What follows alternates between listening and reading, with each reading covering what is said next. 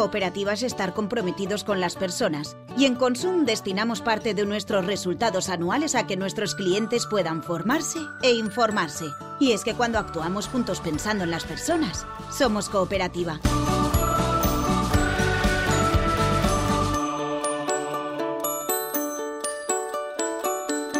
Hola, bienvenidos un día más a una nueva edición de Entre Nosotros, el podcast de Consum sobre alimentación saludable, recetas, productos de temporada, ideas de ahorro y aprovechamiento, qué tomamos y cómo nos lo tomamos. Apreciado por su sabor, pero a veces detestado por su olor, el queso es uno de los alimentos frescos más consumidos en el mundo. Se estima que en el año 8000 a.C. ya era un producto muy valorado que se tomaba sobre todo durante los viajes. Hoy en Entre nosotros, el podcast de alimentación saludable de Consum, hablamos del queso, una delicia para muchos y una tortura para otros. Saludamos a Mamen Eslava del área de comunicación de Consum. ¿Qué tal, Mamen? Muy buenas. Hola, muy buenas. Vamos a empezar por el principio. ¿Cómo se elabora el queso? Bueno, pues el proceso de elaboración de los quesos se basa en cuajar la leche a través del uso de ácidos o de bacterias. Del tipo de leche empleado, pero también de las bacterias o ácidos, dependerá pues, mucho la intensidad de su sabor. ¿Y qué beneficios nos aporta? Pues eh, el queso comparte con la leche muchas de sus propiedades, aunque tiene más grasas saturadas, por lo que debe tomarse con moderación si se padece algún tipo de enfermedad, pues sobre todo hay que ir con más cuidado. Pero tiene una menor cantidad de lactosa, contribuye a mejorar la digestión y además posee pues, un alto contenido en calcio y aporta vitaminas A, D, B12 y B2. ¿Qué consejos nos puedes dar para que nos aguante más en casa? Pues lo importante es la temperatura y la humedad. Y es lo más importante para que el queso se conserve bien, ya que el proceso de fermentación se acelera cuando la temperatura es alta y se ralentiza cuando es baja. Así que una vez empezado el queso, uno de los mejores sistemas para conservarlo es en la nevera con papel film. Como norma general, pues es recomendable guardarlo en el cajón de las verduras, pero en el caso del queso fresco, como la temperatura óptima de conservación es más baja, debemos de subirlo, subirlo a la parte más alta del frío.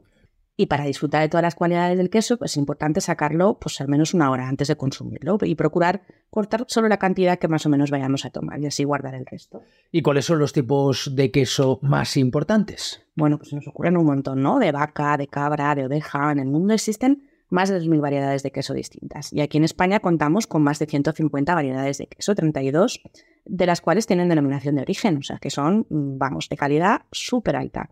Tenemos el manchego de Castilla-La Mancha, que está elaborado exclusivamente con leche de oveja de raza mancheca, manchega. Torta de casar de Extremadura a base de leche cruda de oveja muy cremoso. También el de tetilla, que está elaborado en Galicia, y el cabrales, queso azul típico de Asturias. Y luego, pues no podemos olvidarnos del Idiazabal, que se elabora únicamente con leche de oveja de, las razas Lacha y Carranza en el País Vasco y en Navarra.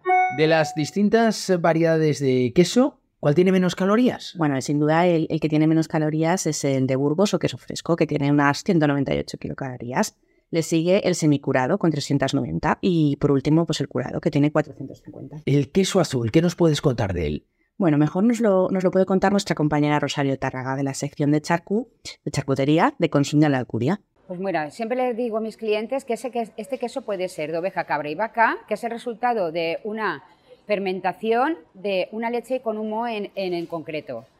Eh, eso libera unas bacterias que hace que este queso tenga ese, ese, olor tan fuerte y un sabor ligeramente picante y salado. Como es una textura ligera y suave, es ideal para untar, para cortar a trocitos para ensalada, para fundir y para hacer salsas y acompañar a la carne. Según el refranero español, mamen, uva, pan y queso saben a beso. Entonces, ¿cuáles son las mejores combinaciones para acompañar el queso? Eso es, bueno, así es.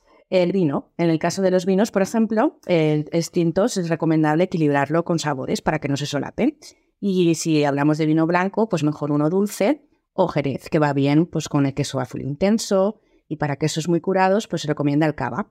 Después con pan también va muy bien el queso, los panes de nueces, de frutas, de centeno o de cereales, pues va genial con el queso y con el vino. También lo podemos eh, acompañar con fruta, por ejemplo, uvas, manzanas, peras, higos secos o, ciruelas. Y además, pues también con frutas, eh, además de con frutas, con dulces y con frutos secos. Son buenos compañeros, por ejemplo, pues el membrillo, las mermeladas, las nueces, las almendras y los piñones. ¿Y qué compañeros serían poco recomendables para el queso. Bueno, tiene, tiene pocas malas compañías, pero algunas tiene, ¿no? Eh, por ejemplo, la mezcla con limón, con naranja, con sandía o con las especias picantes pues no es la más agradable, pero bueno, para gustos colores. Hay muchos más refranes ¿eh? que tiene el queso. Tres Gs tiene el buen queso, grande, graso y grueso, o con buen queso y mejor vino, más corto se hace el camino. Sí, sí, o también, por ejemplo, mm, para llegar a viejo, bebe vino y come queso, o con queso y pan, puesta la mesa está, ¿no? O que no te la den con queso. Esa también es habitual. ¿Sabes de dónde viene? Sí, esa, es eh, muy habitual también. El dicho viene de, de Castilla-La Mancha, una tierra conocida por sus vinos y por sus quesos. Y es que hasta allí pues, se desplazaban los taberneros para comprar vino. Y siempre antes pues hacían la cata, ¿no? Lo probaban. Y si alguna vez había alguna partida pues que era un poquito de más baja calidad, el bodeguero lo que hacía con picardía es que ofrecía antes queso en aceite.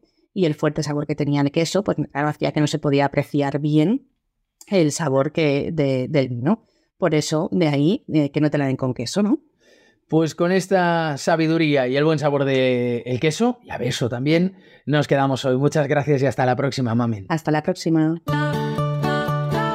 Si quieres seguir informándote, puedes hacerlo en nuestra revista Entre Nosotros y su versión digital entrenosotros.consum.es y en nuestras redes sociales. Cooperativa es compartir contigo lo que sabemos que te interesa. Consum. Juntos es cooperativa.